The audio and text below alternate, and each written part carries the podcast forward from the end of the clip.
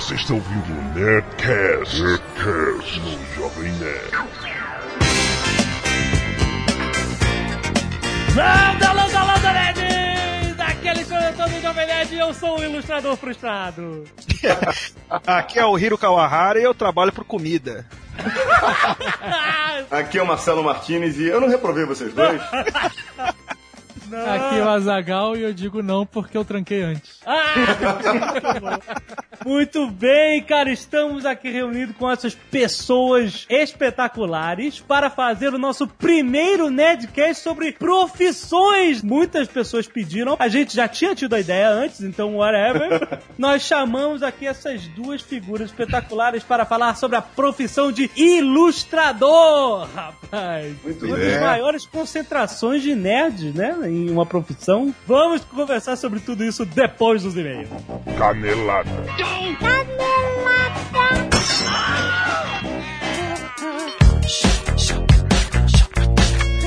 Muito bem, Zagal, vamos para mais uma leitura de e-mails do Caneladas, um Nerdcast. Vamos. Então, a semana passou e cada vez temos menos tempo. Sim, é impressionante, cara.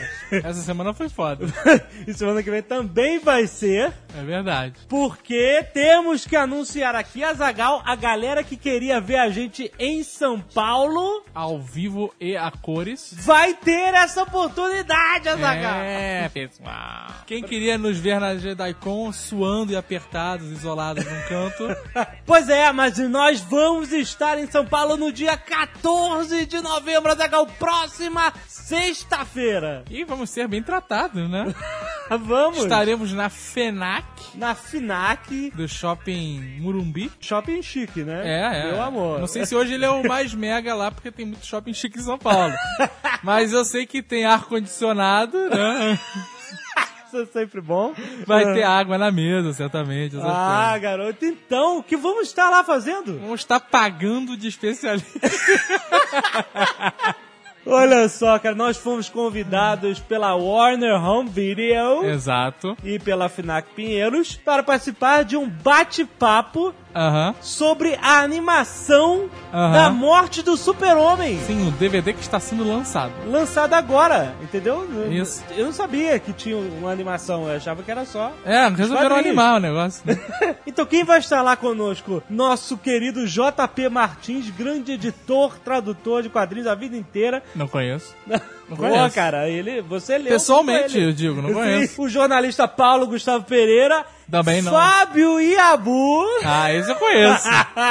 Sei de uma porrada de podres dele, inclusive. E nós dois vamos estar lá de penetras. De penetra, sim. Estaremos lá e queremos a maior quantidade de nerds possível e inimaginável. Isso. A gente quer que as pessoas vão por dois motivos. Ah, No ano de 2008, essa é a última oportunidade. é verdade. Quem quiser nos ver ao vivo e a cores, Sim. ter essa decepção, tem que ir lá. Senão, só no ano que vem. Segundo, a gente quer ver o queixo da Warner cair com aquela porra lotada de gente, mano. Ah, é verdade. Vocês não vão me fazer viajar 400 quilômetros pra falar pra meia dúzia de pessoas, né, cara? Não, não, vai muita gente. Eu já combinei com uma porra de amigos meus. Ah, então beleza. Então, galera de São Paulo, quem estiver na cidade, sexta-feira, dia 14. Semana que vem, se você estiver ouvindo esse programa no dia 7. Se você estiver ouvindo no futuro, esqueça. Sim. Estaremos lá às sete e meia da noite. É, presta atenção. Se você acha que tá muito em cima, fale com o seu chefe, faça um serão durante a semana Isso. pra sair mais se cedo. na agiliza, se agiliza. Se agiliza. E é, é de graça, né? Só chegar lá. Isso, chega lá, Chega lá ouve e- a gente fala besteira, bate papo, depois a gente sai pra comer alguma coisa. Nerdcast ao Vocês vivo. pagando, tá tudo certo. Exatamente.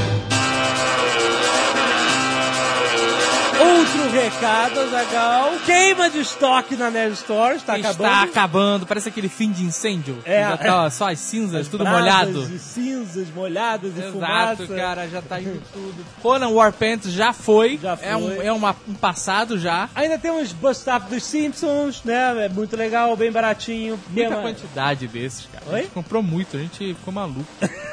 Ah, mas tá comprou acabando. mais que a loja americana. ah, mas, tá, mas é bom que tá acabando mesmo. Então, acesse agora nerdstore.com.br e aguarde novidades em breve, Azagal. Ou não. Primeiro e-mail, Tiago Pereira, 25 anos, Rio de Janeiro. Ouvindo o Nerdcast dessa semana, semana passada, sobre artes marciais. tá bom? 134. Sim, o rapaz convidado usou o termo Kung Fu, onde sua tradução seria arte marcial. Só para ajudar a esclarecer, analisarmos como se escreve Kung Fu em chinês. Vamos observar três ideogramas distintos, Azagal. Ah. O primeiro deles, o gong, ele quer dizer trabalho, labor. O segundo, o lek, pode ser traduzido como energia. E o terceiro ideograma, o fu, significa homem sábio, ou marido. Tá Tá bom, né? Bom, de qualquer forma, fazendo a rápida... Peraí, peraí, peraí. Gong é trabalho ou labor e leque é energia. Energia, isso. tá. E, e fu é marido. Tá. Energia do marido.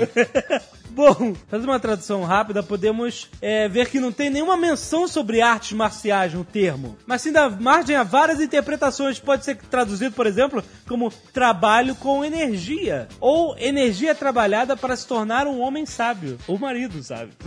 Ou energia trabalhada do marido. Que pode ser traduzido como emprego. Então Kung Fu significa emprego.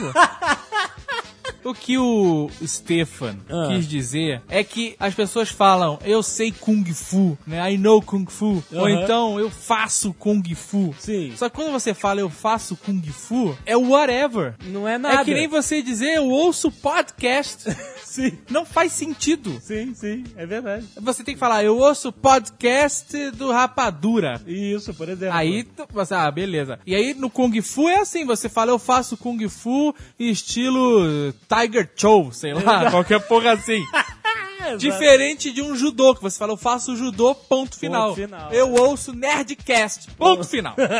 Quando lemos essa interpretação, é possível observar que qualquer pessoa que se dedique ao máximo em determinada atividade, atingindo a maestria, poderá sim ser considerado um mestre de Kung Fu. Ele falou que a arte marcial em chinês se escreve Wushu, e aí a gente pode traduzir como habilidade marcial, certo? Ok. Tá ótimo. Felipe Carvalho Novaes, Rio de Janeiro, capital, 19 anos. Caraca! Não sei se foi impressão minha, mas vocês não falaram sobre ninjutsu. Ah, não.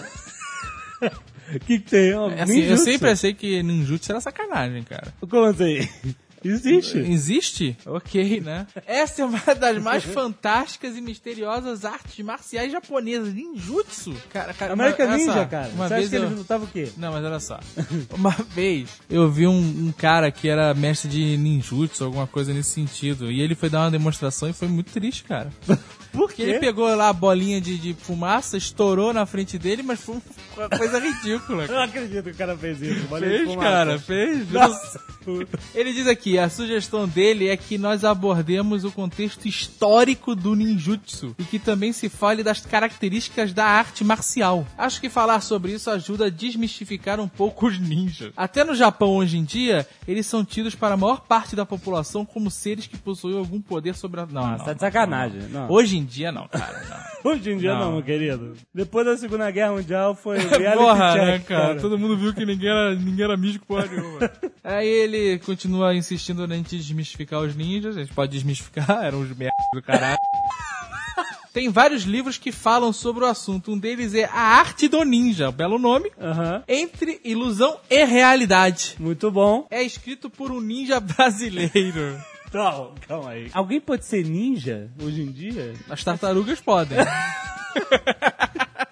Ah, ah, no próximo Nerdcast alguém vai vir com os, os, os ideogramas do ninja. né, exato, cara? exato. Marcos Rocha, São Paulo, capital. Achei muito legal o Nerdcast 134 sobre artes marciais. Sou lutador de jiu-jitsu há nove anos aqui em São Paulo, aliás. Cara, deve ter um repolho. A orelha desse Repolho. sujeito deve ser um repolho. Nove anos esfregando a cara no chão, meu irmão. Já disputei campeonatos paulistas aqui e brasileiros no Rio, sempre conseguindo uma boa colocação, em alguns até sendo campeão absoluto da minha categoria de 86 quilos. Conheço um pouco sobre esse assunto e percebi que a Zagal tem um certo rancor com o pessoal do Jiu-Jitsu. Admito que de certa forma ele esteve certo no que disse. Tem muito cara que entra pra bater em leigo na rua. É disso que eu tô falando, É, é, dos não, pela-sacos. Exatamente. No Rio, o volume desses babacas é maior. Tá abarrotado. É, Aqui em Sampa tem esses caras, mas são em menos quantidade. Quando a gente via esse tipinho na academia, a gente dava um jeito deles desistirem rapidinho. Esse tipo não era bem-vindo na equipe. Apesar de nosso professor ser um Grace, com fama de brigão, o Ryan Grace. Olha só, eu quero abrir um parênteses. Quem tem fama de brigão é porque. Que briga. É, pois é. Tá bom. Que fatalmente faleceu no fim do ano passado, Peraí, o Ryan Grace não foi aquele que faleceu, que deu um. foi preso, Deu um dia de fúria lá? e aí o advogado moto, deu carro. antidepressivo com um antiansiolítico e, Eu acho que e foi. o cara empacotou? Eu acho que foi. Foi bizarra essa história. ele, É, aí saiu num A raid. fama dele não era pouca não, Não, cara. ele saiu num raid, ele roubou uma moto, roubou um é, carro. ele ficou é, transtornado. Os motoqueiros pegaram o cara. Eu acho que é. Ah, E tinha uma fama grande de brigão e não é de hoje. Não, não é de hoje. Foi bizarro. Ele, ele disse que o Ryan Grace sempre punia os alunos que brigavam na rua. Ali era apenas pra quem quisesse lutar em campeonato. Não generalize, hein, Azaghal? Ele não generalizou, não. A gente Em- falou... Eu falei em todos os momentos, tem que de- deixar bem claro que eu não gosto dos pela-sacos que fazem A gente jiu-jitsu. falou muito- Deve ter pela-saco em todo tipo de arte marcial. Sim. Mas no Rio de Janeiro, que como eu disse é o que eu conheço nesta vida mundana, é onde tem pela-saco pra caralho de jiu-jitsu. É, Ele tá falando que tem engenheiros, advogados, dentistas, analistas de sistemas e nerds no jiu-jitsu. Claro. É verdade, a gente falou bem pra caramba do jiu-jitsu também. E a Alotone, a melancia não revive. É muito bom, cara. Que muita gente mandou essa mensagenzinha Muito bom, muito esperta bom, por cara. causa do vídeo que tá lá no post Sim, do perfeito, perfeito. Alberto Brandão, 24 anos, analista de sistemas e praticante assíduo de artes marciais. Muito bom. Brasólia. Falar em artes marciais, sabe quem vai fazer Paco agora? Quem? O Argentoni. O Argentone? Que escreve sobre action figures e tal. Olha só. Vai fazer lá em São Ficou Paulo. empolgado lá? Ficou empolgadíssimo. Que ótimo, que bom. E aí, nosso amigo Alberto diz o seguinte: comecei Taekwondo aos 12 anos, arte que faço até hoje e atualmente treino Jiu-Jitsu. Tá demais, né? Pra complementar as habilidades. Pra, né? pra fechar o, o pacote. Ouço o Nerdcast há muito tempo e sempre esperei existir um sobre artes marciais. E minha surpresa foi grande quando comecei a ouvir o número 134. Isso, e vamos fazer outro no futuro, hein, com outro mestre de outra arte, né? Deve Ah, ser, uma vai boa, ser legal. né? Meu comentário é para complementar a informação sobre a cena do filme do Tony Jaa, Ah. o Protector. Demais. Tom Yung-gong.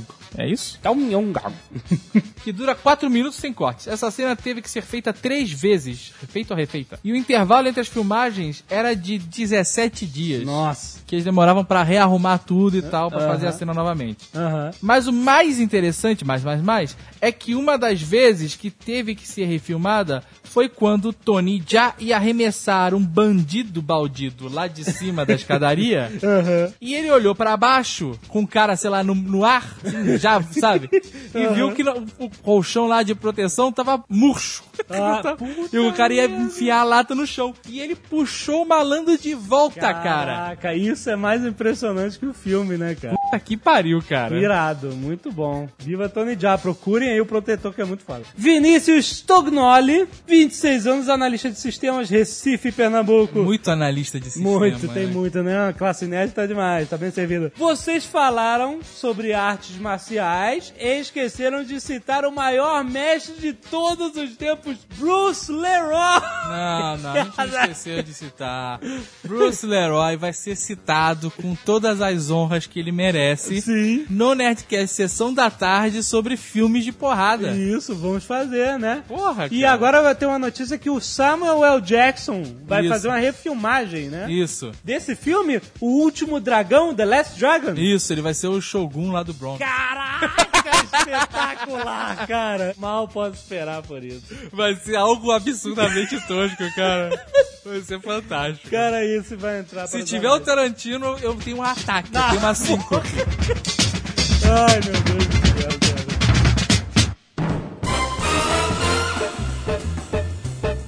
Hiro Yata Kawahara. Já deve ter ouvido. Tiro Katamari. Eu só vou chamar de Hiro Nakamura, já vou avisando logo. É. Olha só, cara, vocês não sabem quem é este, cara. Este homem é um fenômeno. Vocês já passaram, todo mundo já viu o trabalho dele, cara. Na hora que está comendo. Hiro Kawahara, cara, é o ilustrador daqueles papeizinhos que vão nas bandejas do McDonald's, Azagal. Na verdade, o termo técnico é lâminas de bandeja, ó. E não sou ilustrador também, eu escrevo, pesquiso, finalizo e crio. Sério? Joga o ketchup em cima pra saber se tá funcionando. Ô, cara, Então quando tá, fala assim, a tartaruga tem 408 quadrados no casco, você que foi lá e pesquisou. exatamente, eu tenho que fazer a pesquisa, tenho que escrever, tem que ser engraçadinho, e eu tenho que ilustrar, né? Tenho que apresentar pro cliente e agradar todo mundo, ou seja, é um trabalho do cão. Marcelo Martins, nosso ex-professor de faculdade, Azagal. Veja você. Veja como a o vida, mundo o dá mundo voltas. gira, né, O cara? mundo dá voltas. É, dá volta, né, cara? Você vai voltar pra concluir o curso ou não vai, David? Nunca. Eu não preciso mais disso. Marcelo Martins, ilustrador, designer, professor universitário. O cara fazia desenhos pra média, era muito irado, era muito engraçado, eu adorava. Então era você, legal, cara.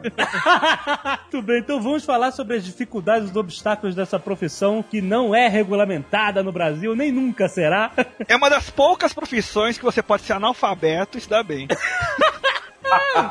Contanto que tenha seu devido talento. Não, atualmente é uma das poucas profissões que você pode ser analfabeto e não saber desenhar nenhuma casinha, porque você pode fazer aquela estética do neofirulismo, que inclui que fazem cinzetas de gostosas e aplica uns brushes e mais uns brushes e umas texturas e faz uma arte aí, também dá. Fantástico, né, Com cara? certeza, com certeza. Quando é que vocês viram que vocês não queriam trabalhar e sim desenhar? A, história do Hiro é legal, cara. O Hiro era biólogo ou qualquer coisa assim. Não, eu fiz biologia na USP, não cheguei a fazer terminar o curso, né? Tava me preparando pra ser pesquisador de peixe. Né? Ictiólogo. Oh. É, eu ia ser ictiólogo, cara. Parabéns. E aí eu parei a faculdade pra trabalhar com desenho. Então eu nunca trabalhei com outra coisa que não fosse desenho. Excelente. Mas eu fui uma das poucas pessoas que começou a desenhar sem saber desenhar, porque quando eu entrei nessa área, eu não sabia fazer um anel, eu não sabia desenhar um prédio, cara. Pra ver como o mundo, o mundo muda, como o mundo evolui, impressionante. Às vezes eu me sinto como o Pato Donald naquela fase do Karl Barks, quando ele faz um monte de profissão. Porque a editora que eu fui trabalhar tá com uma falta tão grande de ilustradores na, pra trabalhar na redação que foi aceito assim mesmo, né? Pra mim conseguir pegar um, o emprego na revista, eu tinha que fazer um teste, né? O diretor de arte me deu um teste pra ilustrar dois repolhos aquarelados. Meu Deus. É, e assim, ele me deu numa sexta-feira pra entregar numa segunda. Ó, falou, se você fazer esses repolhos, seu emprego é teu. E vai lá eu pra Mogi das Cruzes, cara, que lá não vende, não vendia aquarela, não vendia nada, e comprei aquelas guitarras vagabundas japonesas, né? E comprei uns pincéis vagabundos e um papel VG, comprei repolho na esquina e fui lá desenhar, cara. Eu, eu nunca tinha desenhado nada na minha vida, cara. Nunca tinha pintado nada. Detalhe, eu só consegui esse teste porque uma garota foi lá, quando ela estudava na biologia, ela largou a faculdade pra trabalhar na revista. Falou, olha, eu conheço um cara que desenha. Só que eu desenhava Hum. canto de caderno, cara. Ela me levou fazer o teste. E aí eu fiz a- a- o repolho da melhor maneira possível, né? E eu levei na segunda-feira lá pro teste e aconteceu imprevisto. O diretor falou assim: olha, cara, nós vamos fazer uma reunião de emergência, vai demorar uma hora, tudo bem? Você quer voltar amanhã? Eu falei, porra, eu vim de Mogi pra cá, não vou voltar, né, cara? Aí eu espero. E aí eu tô lá, na, na redação vazia, tô folhando, quando eu abro um livro, um livro de aquarela, cara, vegetais aquarelados. Olha só. E olha que eu que eu olho lá, um repolho, cara. Um repolho. Como fazer um repolho? É uma Um esfera verde amassada. Pronto, acabou. Pois é, cara, um repolho volumoso, todo aquarelado. Eu peguei o meu repolho, eu falei, caceta, não tem nada a ver. Aí o que eu fiz? Naquela época era moleque, e moleque tem essa mania de colocar toda a vida na mochila, né? E eu tava com o material desenho na mochila, com a prancheta e tudo. eu Falei, meu, preciso retocar essa merda aqui. Aí o que eu fiz? Eu peguei ah, o, o livro, peguei a ilustração, peguei minha mochila e fui no banheiro, cara, da editora. Puxei a descarga, fechei a porta, cara, aí comecei a usar a água da privada pra retocar Meu Deus. usando, usando o livro como referência, né? e eu consegui retocar aquele maldito em uma hora, cara. Tu ficou uma hora no banheiro. Quase uma hora. É, é, é, ele não arrumou emprego porque o cara falou, "Pô, o cara fica o dia inteiro no banheiro, esse cara não vai render nada. Caraca. E aí eu saí do banheiro, a reunião acabou meio que em cima também, entreguei a ilustração pro cara, úmida ainda, né? E pra aqueles milagres, cara, que só alinhamento de planetas explica, eu consegui um emprego. Olha só. Mas, cara, mas sabe o que foi? O cara falou que esse cheiro de pato purifique do desenho é que ganhou, viu? Foi um negócio. tá fedendo que nem repolho, né? Coliformes fecais lá andando, cara, né? Excelente. E foi assim que comecei e não parei mais. Nunca fui boy, nunca trabalhei de entregador de jornal, nunca fui. fui direto com ilustração, né? Então. Martínez descobriu ilustração como? Se o Dave continuasse na minha aula, ele continuaria ouvindo o que eu falo, que eu sempre falei. Vocês já desenhavam. Todo garoto que lê gibi, vê desenho animado, desenha, né? Em algum nível. Alguns pararam É. de desenhar, mas toda criança desenha. Hoje eu vejo meu filho rabiscando, pô, dois anos e meio, não sai nada ali, sai umas bolas e ele fala, não, isso aqui é o pateta, isso aqui é o pica-pau, né? Porque eu já boto Uhum. ele pra ver essas coisas legais, assim, que forjam caráter, né? Excelente, é Ele excelente. começou a dar porrada na- nas crianças da pracinha quando ele começou a ver pica-pau. É um pequeno preço a se pagar por um caráter forjado dignamente. Exato. Mas é um É, belo caráter. Exatamente. É um belo caráter. Fiz, não, mas aí comigo foi assim, né? Eu desenhava e tal, não sei o quê. Eu fui meio cria de revista Mad, Caceta Popular, né? Bom, Peço Ah. exemplos, né? Chiclete com banana e tal. E, e aí um dia você junta aquilo tudo e resolve mostrar pra alguém, porque apesar de eu ter feito alguns cursos, eu estudei com o Feliano de Almeida, que é um puta craque, né? O cara do Leão Negro, né? O cara que eu dava um curso assim de um ano, né? Uma, uma, uma aula por semana de cinco horas de duração. E, e a minha turma era ótima, porque o Sandro Menezes, o Felipe Moani, o Leonardo, que tá no Extra, né? O cartunista, ele começou também no, no mesmo seminário sobre história em quadrinhos, que todo mundo descobriu, assim, no Rio de Janeiro. No extra? Peraí, peraí. Você tá falando do jornal. Jornal Extra. Do jornal, seu maluco. Ah, não. Supermercado. Eu achei que era fazer aquelas placas de mercado com preço. Não, não, teus burros. No Jornal Extra. Um jornal, um jornal muito bom tem aqui no Parece fazendo de idiota. É. Mas aí, quer dizer, era uma turma legal. Quando eu entrei pra faculdade, aí vem aquela velha história: o que, que eu vou fazer, né? Pô, Belas Artes não, porque eu desenho bonequinho narigudo, porra. Eu não sou o jovem Renato Alarcão que quer fazer umas coisas virtuosas e tal. Faculdade pra bonequinho narigudo não tem. Eu vou fazer design, que eu me amarro nessa coisa de logotipo. Você falou do extra, assim, eu, eu, eu fui fazer design porque eu tava sentado na cozinha comendo e tinha aquela sacola, sabe aquela sacola do Carrefour que fica pendurada na, na porta da- do quarto de empregado ali pra área, né? Que vai empilhando aquelas sacolas. E aí eu tive uma epifania, cara. Eu descobri o que era o logotipo do Carrefour, finalmente. Ah, o Cezinho, cara. É. O, ali- o alienígena de chapeuzinho. Pois é, cara. Eu falei, caramba, é a letra C, cara. Porra! Porra, isso é muito legal, cara. Eu quero fazer isso. A gente tem que definir a vida das pessoas antes e depois que descobrem qual é- o que, que é a logomarca do Carrefour. né? Aquilo, aquilo, é, aquilo é o código da Vinci do, logos. É, exatamente, cara. vez design, cara. Ah, Exato. um amigo meu que achava que era um peixe, sabe? Mas a é, outra, é um peixinho e tal. outra falava que era um palhaço de lado, sabe? Um emoticon infernal. E aí, logo assim, no primeiro semestre da faculdade, tinha um evento lá na Praia Vermelha, na, na- na Federal lá, um seminário de quadrinhos, e eu fui lá assistir as palestras. Quando acabou, o Ota tava na mesa. Ah, o Ota é um show, né? Aí eu cheguei lá, ô seu Ota, tudo bem? Como vai? Eu, eu faço uns desenhos assim, eu queria mostrar. É, você desenha igual o Carlos Chagas, cara? Aí eu, "Ah, não. Pô, que pena, senão você já estaria contratado porque o Chagas quer parar de fazer o médio e tal. Isso em 1989, 90. Aí eu fui lá na, na MED, levei uma- umas piadas e foi assim, sorte número um. Eu tava subindo de elevador, o Ota descendo, ele nem lembrava quem eu era. Aham. Topou voltar com o elevador, olhou e, com- e vendeu, né? Eu, eu vendi a primeira matéria de primeira. Que é aquela sorte que você tem que dar mesmo, porque eu acho que se ele tivesse falado, pô, cara, você é horrível, né? Eu nunca mais ia Aham. aparecer. Ter sucesso na primeira empreitada é, pô, fundamental, né? O cara tem uma certa moral. É o que define um psicopata de um ilustrador. Ah, mas cara, eu- na boa, eu não considero sorte, porque quem foi lá não foi o Ota, foi você, né? O Ota, suas pernas te levaram até lá. Você não conhece o Ota, cara. Tô falando que foi um esforço seu, você que foi lá na, bater na porta da média, O moleque. cara podia falar, não, não, eu tô ocupado vendo o garoto do repolho no- com água da privada aqui, volta outro dia, eu nunca mais ia voltar.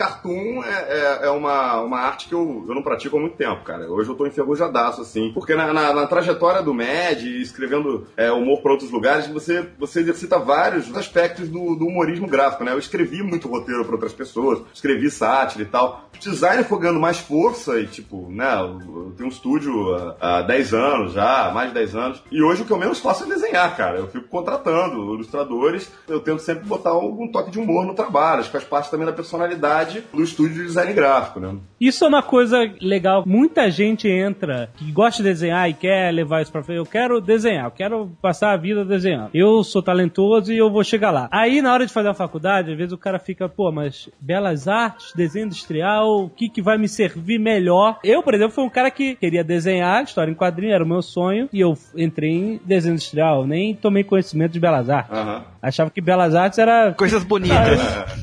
coisas bonitas, né? Já diz o nome. Eu queria fazer para quadrinho, etc. Existe isso, ou whatever, o cara vai conseguir o talento treinando por fora, vendo speed drawing no YouTube. Se você pegasse um histórico do- dos teus ídolos, assim, na, em, os, os autores de quadrinhos ou grandes ilustradores, você vê que uma boa parte veio de arquitetura, né? Um monte- Aham. uma, uma alternativa ao Belas Artes antes do design chegar. Mas a arquitetura antigamente, o cara tinha que desenhar muito, hoje ele tem que desenhar pouco, né? Por conta dos softwares. Design também. Então, quer dizer, ne- nesse aspecto do desenhar muito, sobrou os Belas Artes da vida. Não é a regra. A gente conhece histórias do- de ídolos do passado, grandes craques e tal, que não souberam administrar a carreira deles, né? Sabe aquele cara que você fala, porra, o fulano é foda. Mas, pô, cadê o cara, né? Só eu conheço porque eu comprei uma edição rara, não sei o quê. Então, eu acho Aham. que, cara, se ele quer ser profissional, bicho, ele tem que, em algum nível, ter o- algum tipo de academia. Não é um curso superior, porque não existe curso superior disso. Agora que a gente engatinha pra ter. Tem o da Pestalozzi aqui no Rio, agora a Exato. gente tá caminhando pra ter pós-graduação em ilustração, que é uma ideia que a gente tem lá na cidade há um tempo. Parece que vai ter talvez na PUC, não tenho certeza, tem uma da Pestalozzi. Então você começa hoje a gerar algum tipo de, de conhecimento acadêmico. Mas assim, cursinhos sempre existiram, né? Sempre teve Senai, Senac, é, Oberg, umas porcarias aí de ensinar a desenhar quadrinho também e tal. Tem, né? Eu acho que estar no ambiente, trocar experiência, vale pra caramba. Mas o cara tem que começar a aprender a disciplinar o talento. Senão ele vira aquele garotão, desenha pra caceta na folha do caderno. Você dá uma folha branca Exato. pro cara, o cara não faz nada. Ele não consegue finalizar um desenho. Uhum. Porque ele não se disciplinou. Ele virou o, o, o craque do desenho no caderno, entendeu? Isso é Ou virar um copiador, né? Um copiador de Pois estilo é. não desenvolve o estilo dele, né? Primeiro tem que ter uma referência boa também, né? É, no início todo mundo, né, segue alguma referência. Pois é, realmente. todo mundo tem uma referência. Acho que a grande maioria dos ilustradores, ainda mais hoje, a referência é desenho animado e quadrinhos, né? Hoje mangá também, né? Mas isso com o tempo vai mudando, né? com certeza. Entre um curso de belas artes e um professor particular de desenho, eu, eu, eu gosto muito da ideia do professor particular dando aula. Um cara mais experiente estimulando o que você tem de melhor. Uma vez eu fui fazer um curso de desenho Uhum. e aí o cara foi dar um exemplo de como era a aula e tal, e ele, ah, não, é só fazer aqui, faz uma bola, depois faz uma, uma cruz, e aí, pum, tá pronto o personagem. Eu Yeah. desisti, cara. Porque o cara, sabe aqueles esquemas? Você faz uma bola, 40 bolas pro corpo, Ah, sabe? tá. Aí faz um X pra botar não sei o que, um rabisco, e aí é só botar a orelha, o cabelo, boca, tá pronto. Não é assim tão simples, né, cara? Exatamente. É igual quando sai na revista, aprenda a desenhar o Mickey, sabe? Exatamente, olha só. O Chico Bento tem duas cabeças e meia, né? Aquela história. Exatamente. Nem tão lá, nem tão cá. Porque Eu até converso isso num exercício que eu dou sobre desenho animado. A gente faz os model sheets e tal. Lá na faculdade. Eu falo, olha, os desenhistas que, que aprenderam a desenhar esse método meio super-herói e tal, que é estrutura de corpo e tal, eles se beneficiam desse conhecimento. Essa coisa de você decorar medidas básicas de corpo humano, medidas iguais e tal, isso é, é- é uma vantagem. Só que o cara tem um ganho exponencial de qualidade no desenho dele quando ele vai fazer desenho de observação em modelo vivo. Porque aí ele, ele sai da, da, da escala do super-herói, que é essa coisa de desenhar todo mundo duro, né? Todo mundo meio é, o longa-metragem do Final Fantasy, né? Aquela coisa todo mundo anda, olá, tudo bem? Eu sou um desenho todo feito no computador, uau, maneiro, né? E o cara ganha um molho no desenho, porque o desenho de observação e modelo vivo permite que você Cara, pegue a feição, né? Eu acho que o complicador hoje é o seguinte, né? É, O mundo mudou, né? Internet, o acesso a conhecimento e tal. Só que a- gente hoje estimula um, um empreendedorismo, né? aquela coisa de vai, mete bronca, publica na internet e tal, que é muito legal por um lado, mas por outro lado, hoje o cara não tem nem essa dúvida se ele faria belas artes, arquitetura ou design. E aí volta a tal história. A, a academia tem uma importância, cara, na prática profissional, né? Na hora de explicar pro cara que ele tem que administrar o talento dele. Então, o autodidata sempre existiu. Grandes craques, da, os grandes ídolos que a gente tem, em geral, são autodidatas. Mas, porra, cara, é um a cada cem, entendeu? Tem um monte de outros caras que são muito bons, que souberam disciplinar o talento deles e, so- e uma produção profissional disciplinada. E isso é uma coisa que é difícil o cara ganhar sozinho se ele não tiver troca com os pares dele, seja no cursinho lá com 5, 6 na mesma sala de aula com um professor bacana, ou numa universidade de um curso qualquer, que vai trazer pro cara esse tipo de feedback, né? De explicar pro cara que aquilo passou a ser uma profissão. E senão, o cara vira o velho exemplo. Vou trabalhar entre duas e oito da manhã, depois eu vou dormir. É, eu jogo uma partidinha no Playstation, vou comer o resto de pizza, vou tomar minha Big Coke quente aqui, de cuecão no quarto de empregada. Pô, mas aí beleza, porque eu vou ganhar uma grana, essa grana é toda pra mim. Né? O cara não pensa que, porra, que em algum momento ele tem que ser uma empresa, cara, pra ele trabalhar profissionalmente, né? Não, e a coisa mais importante do curso acadêmico, que eu digo sempre, é o conhecimento de pessoas. Sim, exatamente. Dúvida. Conhecer profissionais, o networking, né? Ou, como nós chamamos, o I know people. Que é importantíssimo, pra, pode, pode definir a sua Em qualquer carreira, né? qualquer carreira, exato. Mas isso é, é autoajuda do bem, né, cara? Porque. Tem uma coisa que me falaram uma vez e eu constatei que é absoluta verdade. Você, 10 anos depois de formado, é que você começa a construir uma reputação mesmo profissional, né? Pô, se você é dentista, você sai da faculdade, monta um consultório e tal, gastou uma grana pra montar um consultório. Coisa também que o cara que, que, que desenha e tal, ele acha que não. Quanto custa esse bloco? Não vou comprar, não, muito caro. Pô, cara, qualquer profissão, qualquer estudante de qualquer profissão, o cara investe na formação dele. Um estudante de direito tem que comprar código penal, cara. É livro pra caceta. Um estudante de arquitetura, cara, ele gasta dinheiro em equipamento. Aí como é que o cara ganha clientela? Pô, ele atende você bem, aí você recomenda pro Dave, fala, pô, me deu uma atenção e tal. Né? Aí você recomenda pro Hiro. Aí, e, e aí, depois de um tempo, você tem uma clientela, porque você tá praticando a sua profissão de maneira correta e tal. Então, assim, isso começa lá na faculdade, no primeiro dia de aula, cara. Porque quando você olha em volta, quem são meus colegas de profissão hoje? São os caras que estudaram comigo. Conto nas mãos, cara. Assim, nos dedos das mãos, entendeu? Porque metade vai desistir disso. Como qualquer profissão, é muito difícil. O cara não, não vai necessariamente ter êxito. Vai ter que mudar de, de carreira, vai ter que abrir um site sobre nerds, etc.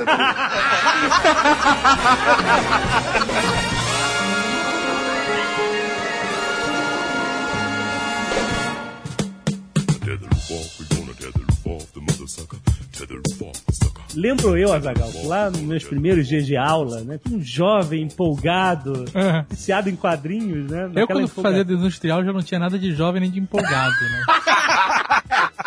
Eu já tinha feito quatro anos de direito. Eu já Olha tava aí. desmotivado e de saco cheio, cara.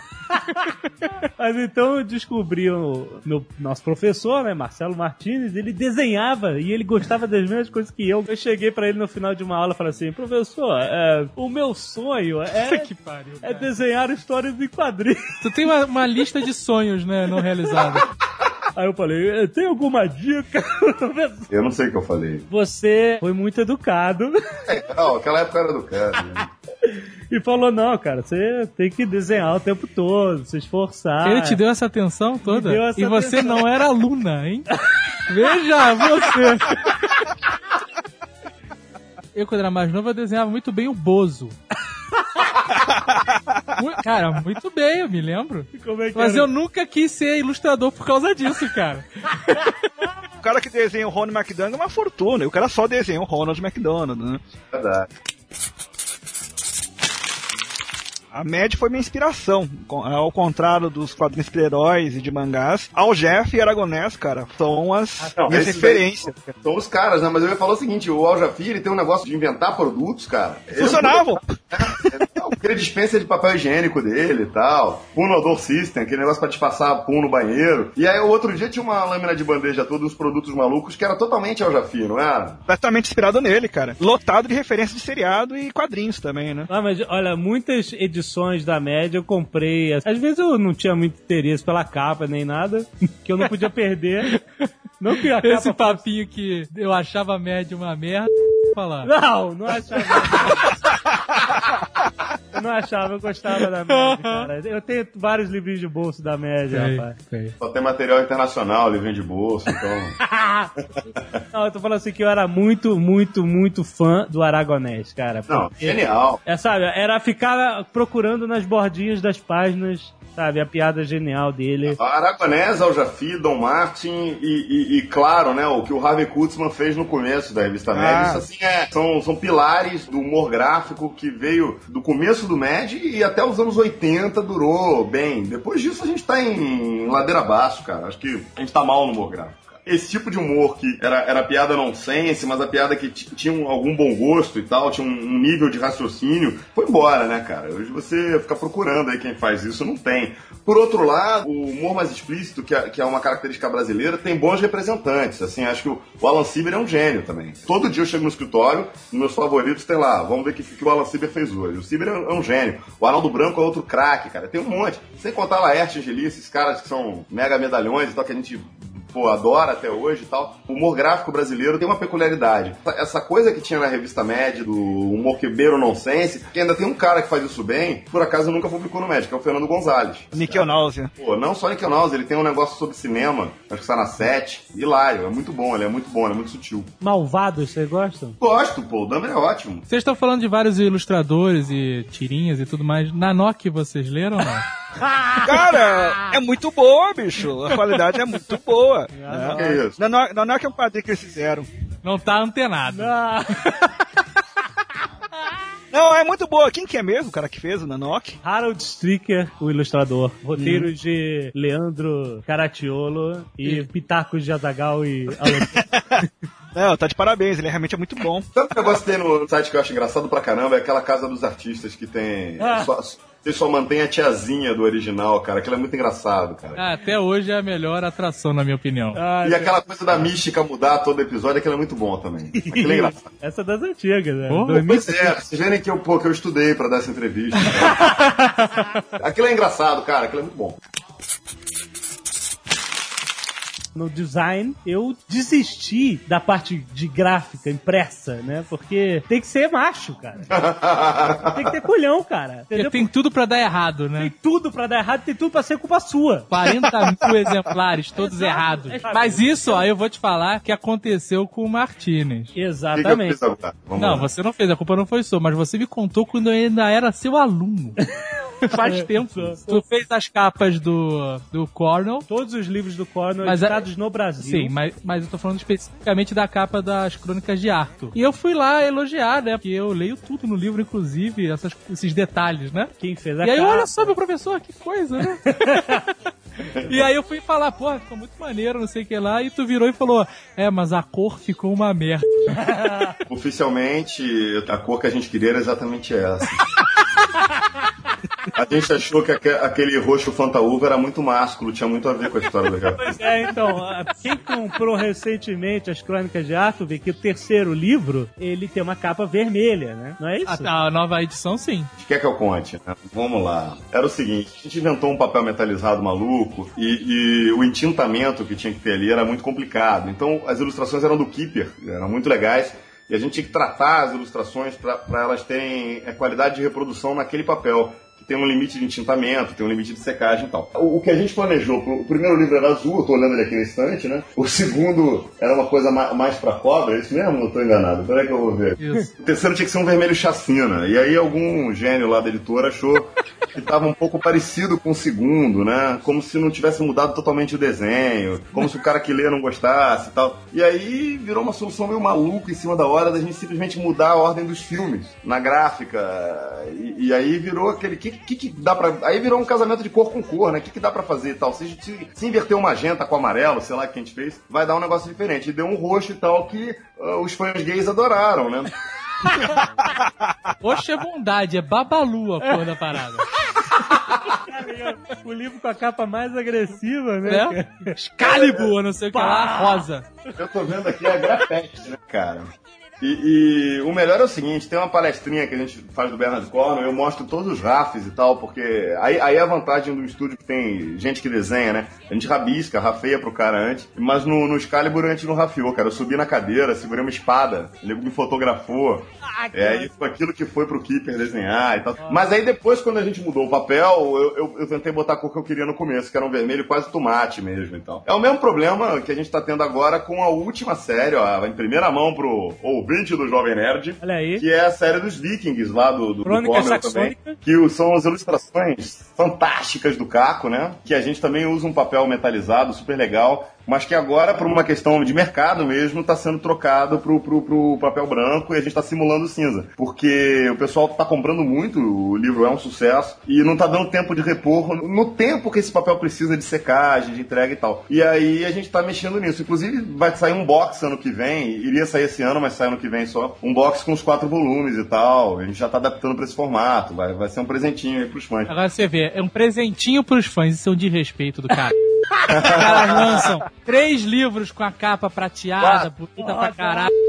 Aí, como tá vendendo pra cacete, vamos fuder esses filhas da puta com uma capa de papel branco escroto e cinza. Ah, vá pro caralho! Como dizem os advogados da Record, virou um item de colecionador. entendeu? tá Que bom, ótimo, Essa é a né, melhor cara? desculpa, excelente. Quero saber só o seguinte: a capa prateada é mais cara que a capa de papel branco? Muito mais. Eu sabia! sabia a cobiça, cara. É só isso esse mercado. Mas a, a questão nesse caso não é, não, é, não é o custo da capa, não, porque o livro se paga. O- a questão é que a, a logística para a feitura dessa capa é complicada e você perde reposição em estoque. Tem uma logística enorme para você mandar para todas as livrarias, etc e tal. Mas assim, é, eu mesmo, eu tô, eu tô comprando quando eu encontro o livro do prateado ainda, porque eu tenho poucos comigo e eu quero ter mais um ou dois de cada um e tal. Então, Caco, se você tá ouvindo isso, corre pra livraria e compra, porque vai acabar. Agora, peraí, filha da p não é a editora, é o Cornell que resolveu escrever o quinto livro agora, né, cara? A gente bolou uma ilustração pra quatro livros, né? Só, Aí você vai no. Orkut e os caras falam, É, eles devem saber que tem cinco livros, porque afinal o último personagem está olhando. porra nenhuma, a gente achou que eram quatro só, o desenho acabou ali, cara. É porque o Azagal descobriu aqui Eu sou um cara observador pra caralho. que se você pegar os quatro livros já lançados do Corner Isso. Crônicas Saxônicas e botar um do lado do outro, Ah. é uma ilustração só. Exato, você faz uma faixa. Rapaz, é mesmo! Na quarta, você terminou, mas aí não sabia que ia ter um quinto livro. Agora tem que inventar. Bota uma mulher dançando, alguma coisa assim. um pé gigante esmagando tudo.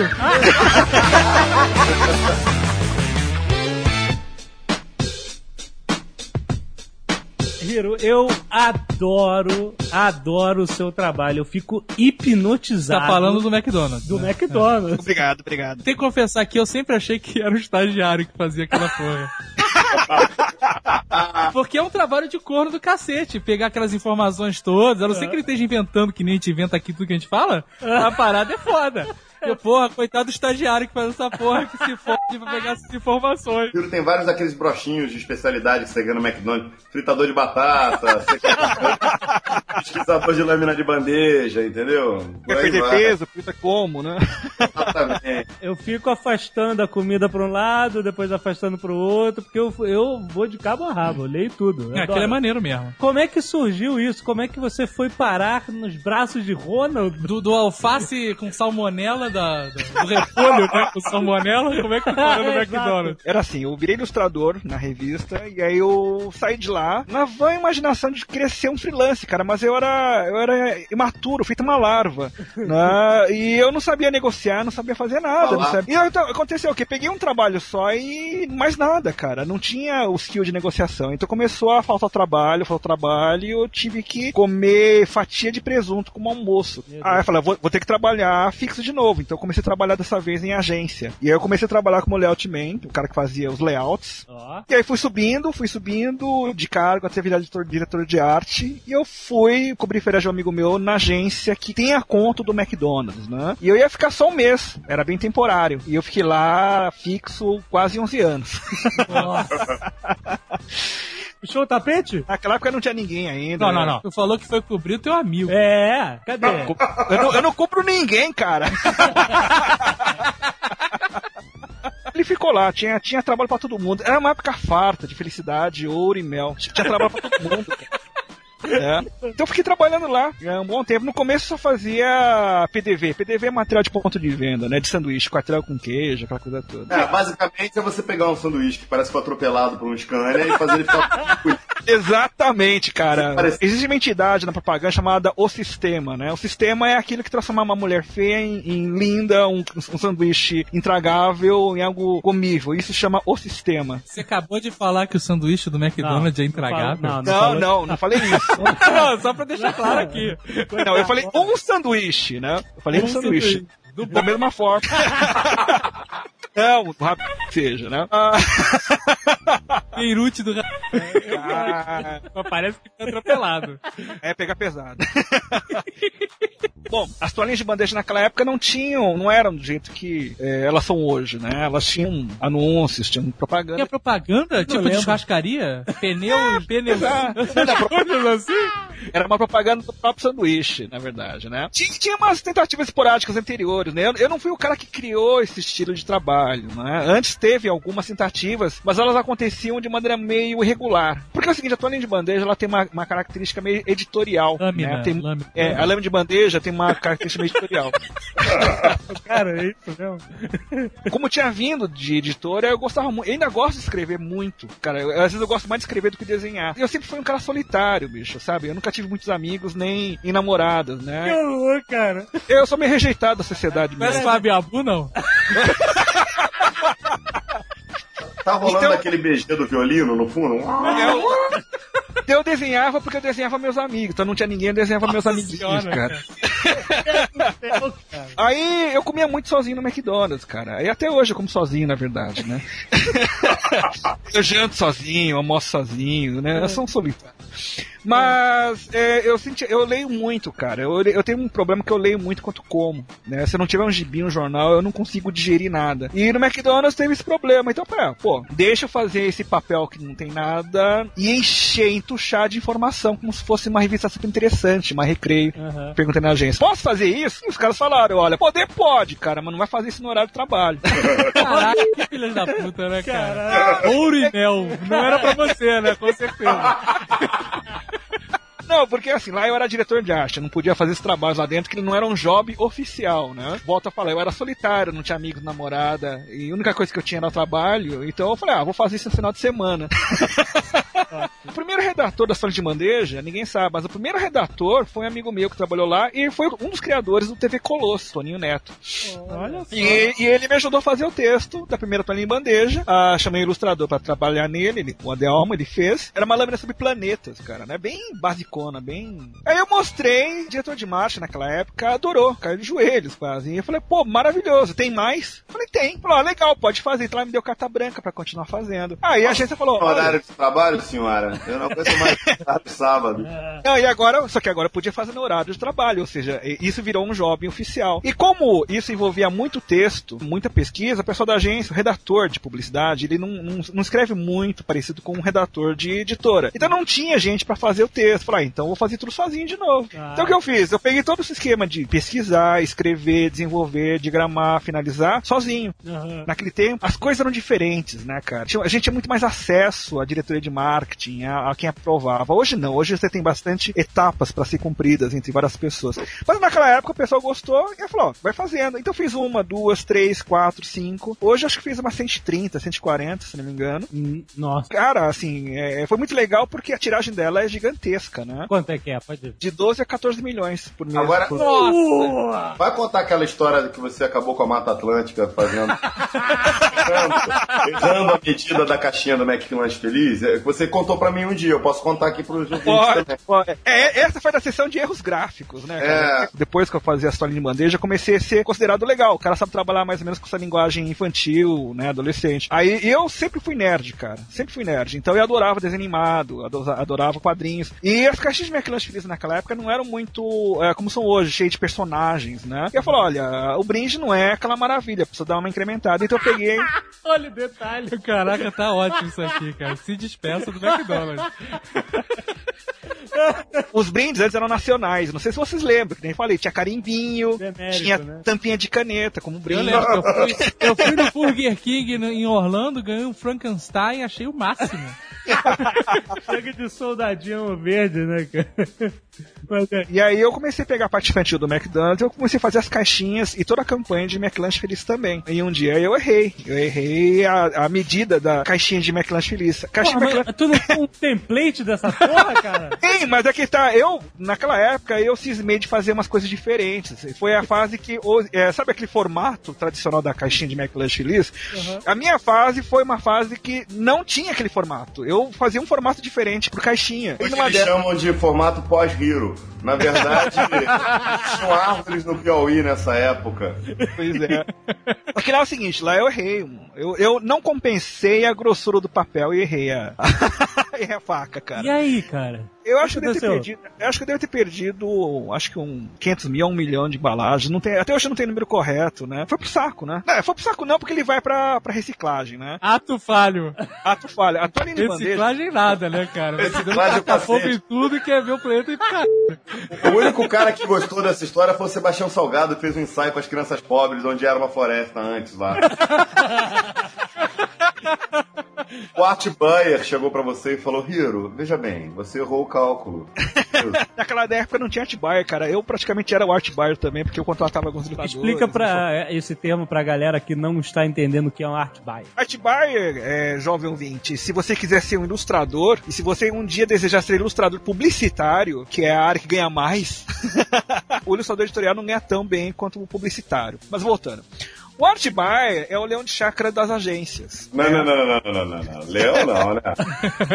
Pantera, pantera de chácara, alguma coisa assim. Porque antigamente você quer, se você quisesse mostrar sua pasta pro diretor de arte, que é o cara que vai usar- utilizar seu serviço, você ligava pra agência, posso falar com o diretor de arte? Então você tinha acesso. Hoje em dia não é mais assim. As grandes agências, tipo a DM9, a Fischer, assim, eles têm um, um indivíduo chamado art buyer, que é o comprador de arte, é o cara que contrata prestadores de serviço, como fotógrafo, é, ilustradores, fornecedores em si. Ou seja, pra você mostrar sua pasta, querido, você tem que passar pelo art buyer. Excelente. Tô querendo saber o que, que falaram quando descobriram que tinham jogado fora um milhão de caixas.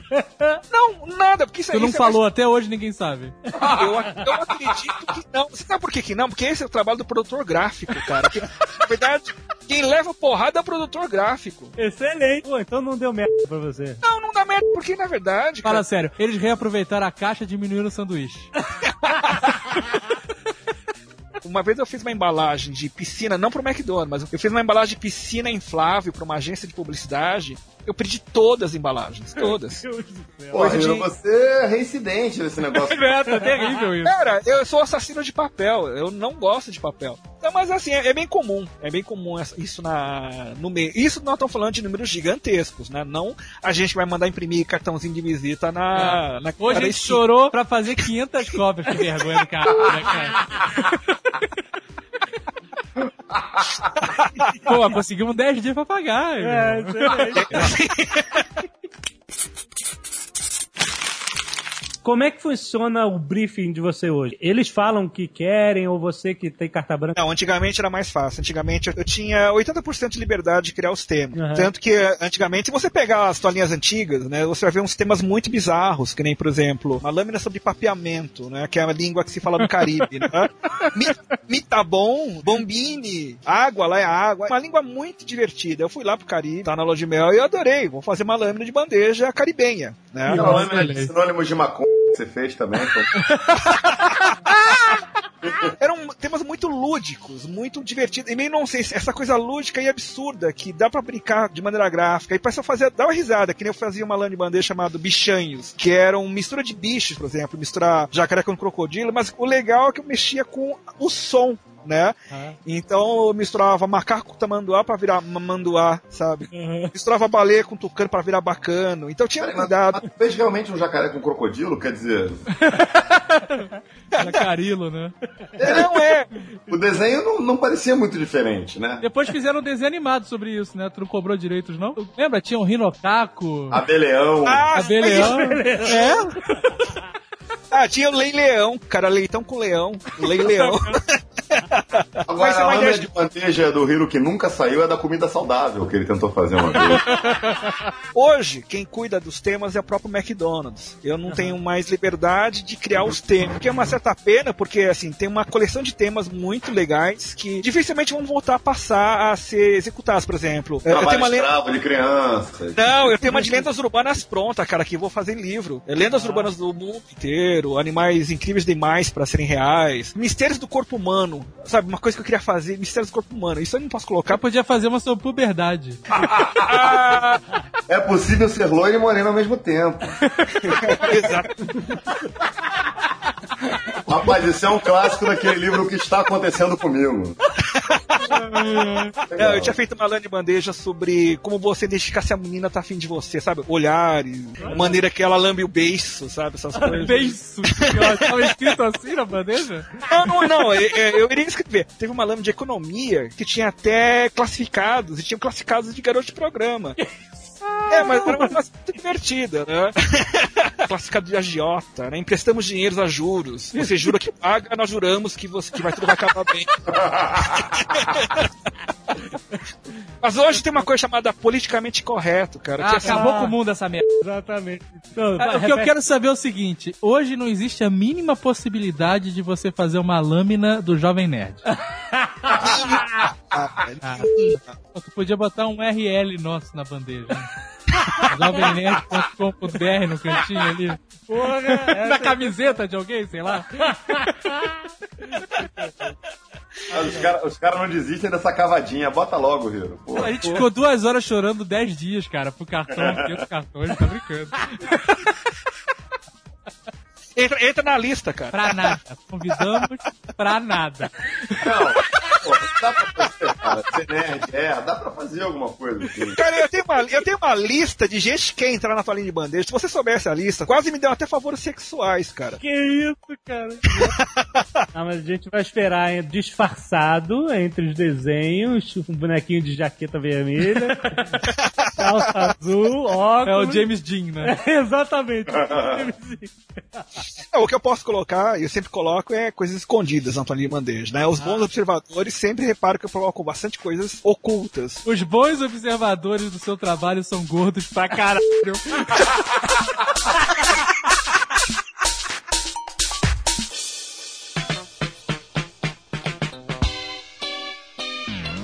O ilustrador, normalmente que você pensa, o cara, o cara ilustrador, vem na sua cabeça que o cara trabalha de frila. Quero saber empregos fixos, remunerados. Quais são os empregos que o, o ilustrador pode conseguir lá com essa carteirinha assinada? Não é necessariamente carteira assinada, né? Eu conheço dezenas de ilustradores que vivem disso, são a profissão do cara é ser ilustrador, que estão muito bem é, onde, onde eles se propuseram atuar. É, o cara tem empresa, o cara emite nota, o cara tem assistentes ou não, às vezes um trabalho mais autoral que ele tem que fazer sozinho. A CIB, a Sociedade dos Ilustradores do Brasil, tá repleta de exemplos de- desse tipo, entendeu? Então, Exato, é- é essa visão do, do freelance, um grande erro, porque é, o freelance acha que é aquela coisa meio desleixada, mas não. O autônomo, ele é tão competente e tão sério quanto um registrado. Eu digo mais, eu arrisco a dizer que, em alguns casos, o, o freelance ganha mais do que um cara fixo. Não, mas existe, existe o fixo. Posso ir trabalhar numa agência ou numa produtora como ilustrador Sim, fixo? sim, existem estúdios. Existe estúdio de ilustração. Tem alguns ilustradores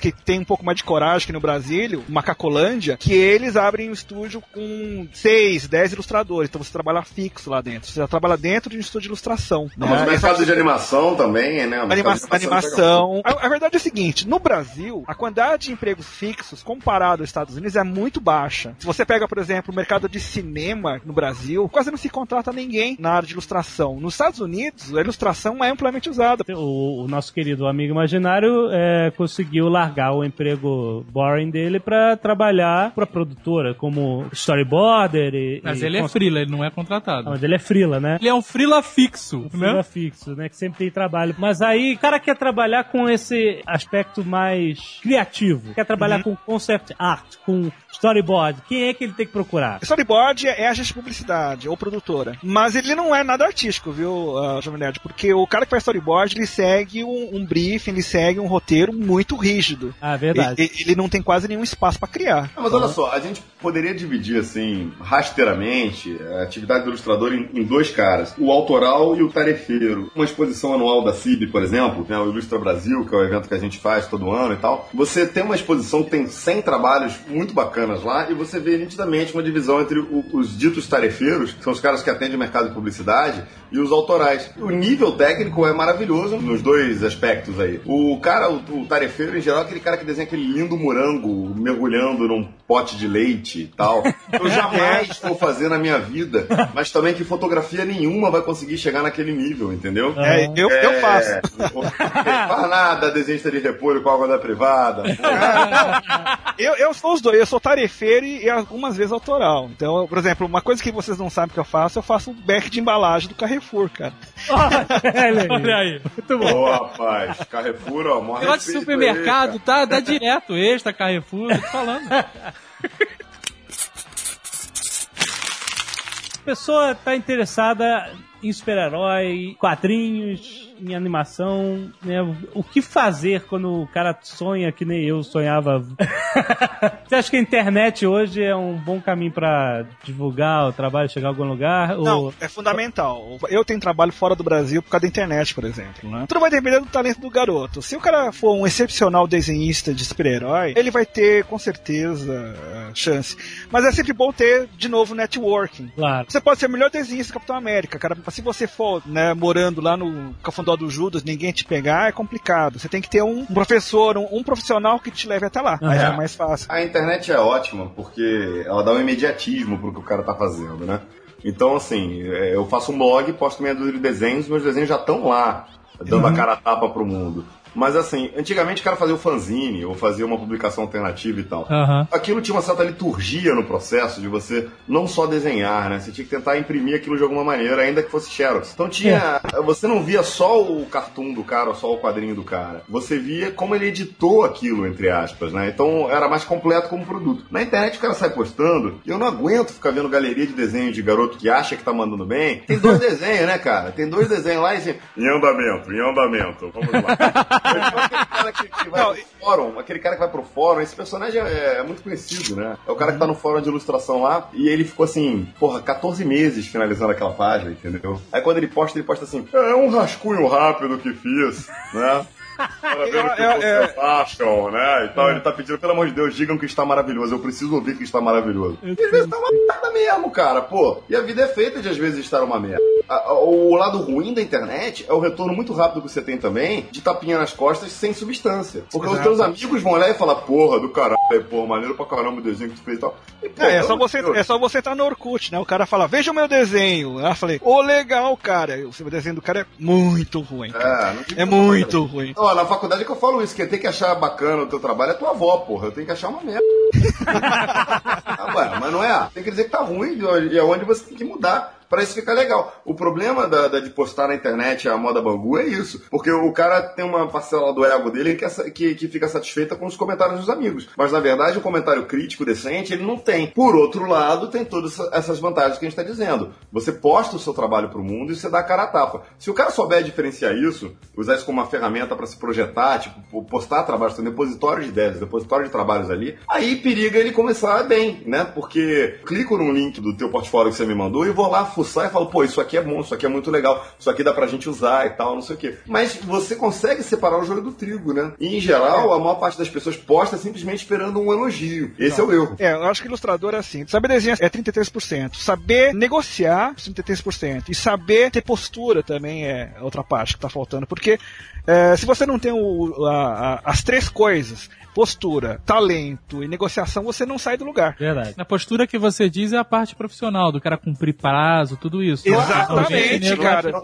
Isso não é irrelevante, né? O cara É acha que pra- a saber administrar a carreira, sem dúvida Exatamente. nenhuma. O cara, o cara tem que saber que ele escolheu aquilo como uma profissão. Isso, isso implica em prazo, em cumprimento de prazo, em E saber outra? fazer um orçamento decente, em entregar um negócio que está dentro da expectativa do teu cliente, saber a hora de dizer não. Exatamente, saber cobrar. Saber Direito cobrar. autoral, uma coisa fundamental. Direito autoral é uma coisa que as pessoas não fazem a mínima ideia do que que é, mas é o mais importante para um ilustrador, em alguns aspectos. Porque você não vende desenho, você vende direito de uso, por exemplo, né? Isso. O direito do desenho é sempre do criador, do ilustrador, certo? Exatamente. Você cede o direito de uso, de comercialização, De etc. reprodução daquele trabalho. Reprodução, exatamente. Agora, se o cara quiser comprar os direitos do personagem, do seu desenho, ele vai pagar Claro. uma bela grana. Então, a ilustração é aquela coisa, eu, eu tô te vendendo, é, é, você tá me pagando, me comissionando pelo direito de reprodução dessa arte, que pode inclusive ser em caráter exclusivo, pode ser pro resto da vida, né? Sim, Mas a autoralidade daquilo nunca vai mudar, a menos que ele pertença a uma estrutura maior, sei lá, o cara trabalha nos estúdios Disney, o contrato de trabalho dele prevê que o que ele faz ali dentro é propriedade dos estúdios Disney, os estúdios Maurício de Souza e tal. Que não tem nada de vilão nessa história. Ele tá empregando o cara e tá dando trabalho pro cara. Isso aí, né? Não tem Mas- também vilão do mundo, assim. Mas aí o cara pode botar no portfólio dele, olha o que, que eu fiz. Pode, portfólio pode, porque é direito, Pode. é direito moral dele de colocar isso no, trabalho dele, no portfólio.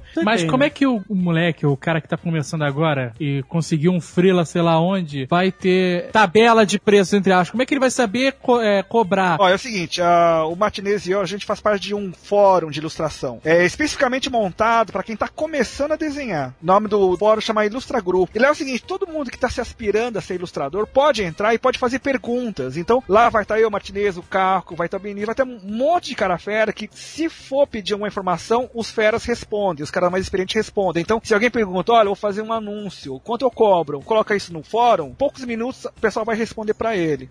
Né? Blog do Hiro, que eu acho que também. Ah, eu sim, o meu blog, o meu blog também eu tem aspirante coisa. à ilustração, é, eu vejo o blog do Hiro todo dia. Por sinal, tu não bota nada novo há uns quatro dias lá, né, Hiro? Hoje mudança, cara, tá difícil. Vamos, vamos ralar aí, pô. Mexa esse Vou traseiro colocar. gordo, escreva. Tem o guia do ilustrador também, que é feito por Ricardo Antunes, que é hoje eu acho que é o melhor guia pra quem tá querendo começar a ser ilustrador. Né? Ele é de graça, ele pode ser baixado na internet, depois a gente coloca o link também no Jovem Nerd. Mas ele é um guia completo, assim, 99% completo sobre todos os passos essenciais pra você virar um ilustrador sério. Né?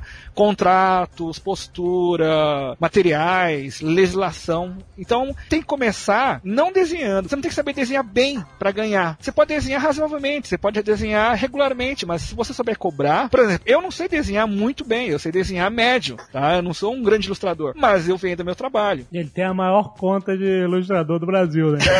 É, ele só faz 12 milhões de.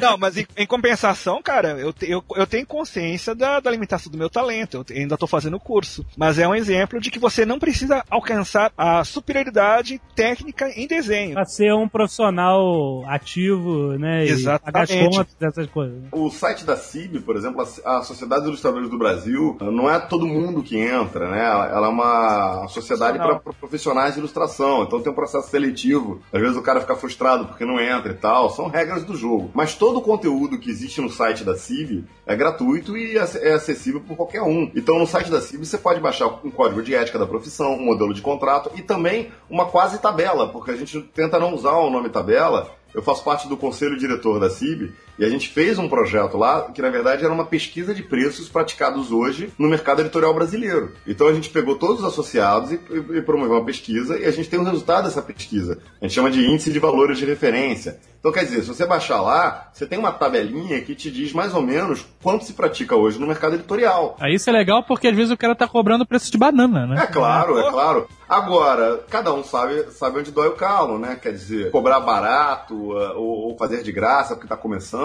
em algum momento passa a ser um tiro no pé. Mas, cara, é igual a história do estágio, que o, eh, você fala, pô, você tem que estagiar, você quer ser designer gráfico, você vai se formar e nunca fez um estágio. Ah, mas eu trabalho na loja, ganho uma grana trabalhando no shopping e tal, vou ter que trocar para ganhar 400 reais de estágio. Sim, porque no mundo ideal, você não deveria estar trabalhando na loja, está estudando uma profissão, você deveria fazer o aprendizado dessa profissão, que é a academia e ah, a prática profissional, que é o estágio.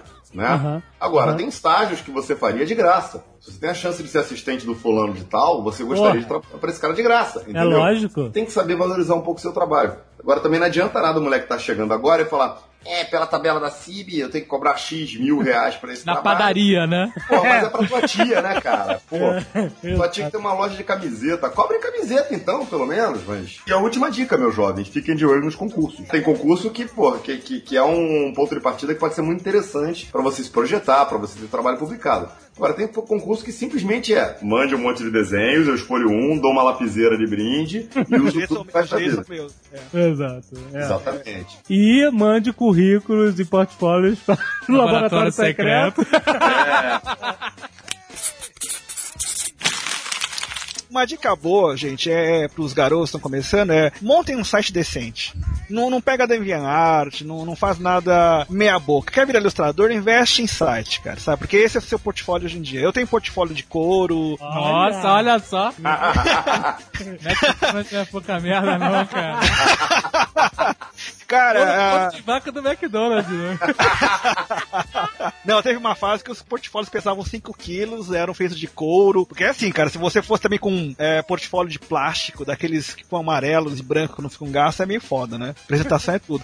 Principalmente se a diretora de arte for mulher, então apresentação é tudo. Ah, é lógico. Hoje, eu, eu fazem três anos que eu não uso portfólio físico, gente. Eu uso mais o site. Então o site é, eu acho que é muito importante. Sem musiquinhas, pelo amor de Deus. né? sem, sem, o cursor soltando purpurina, isso afasta, sabe? É, tem que ser prático, né? Então se você for quiser realmente conquistar alguma coisa, tem um site bom. Ninguém tem tempo, né? Então você tem que jogar a regra do jogo. Então, assim, aquela época que o cara fazia aquele mini CD em formato de shuriken, cartão de crédito, etc e tal.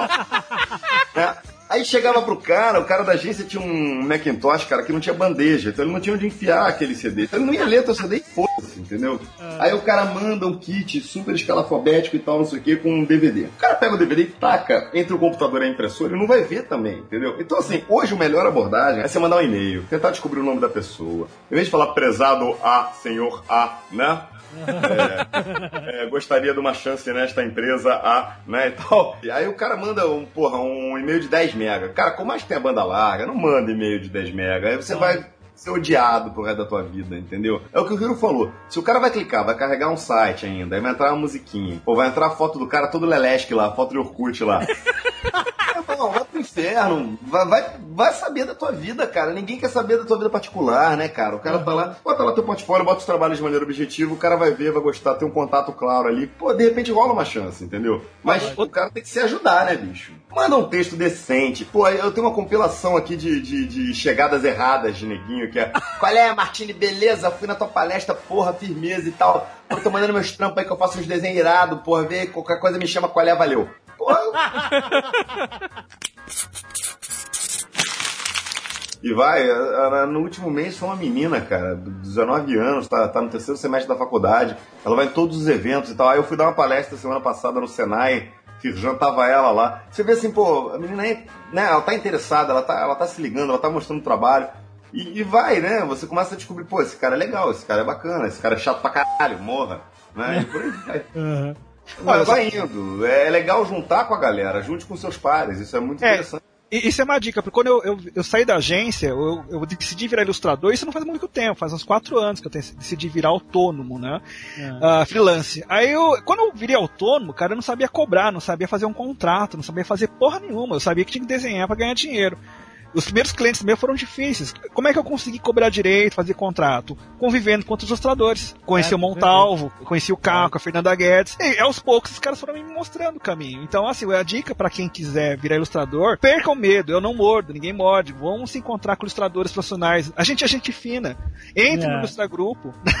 É muito bom. Verdade. Sempre tem uns chopes, né? A gente tem na Cobal, um Cobal Ilustrada todo mês também, que é meio pra juntar o pessoal que é da CIB no Rio de Janeiro, mas é aberto também, quer dizer, é divulgado. A gente tem um evento chamado Bistecão, né? O Batida já foi. O Bistecão é, uma- é um evento que o Caco inventou, que a gente faz toda última sexta-feira do mês, em geral. Numa churrascaria aqui em São Paulo. Bistecão é um bife do tamanho do sapato do Pateta, sabe? Aquele. é enorme. Cara, o Aliás, cheiro de gordura, meu irmão. Fica lá no Sujinda, aqui de São Paulo. Meu Deus. É, é assustador. Também, também é o bar das putas também, né?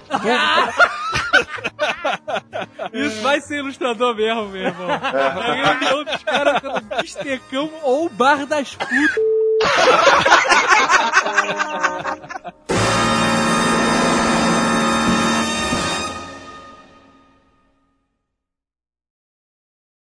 Eu não discuto é, religião, política e mangá.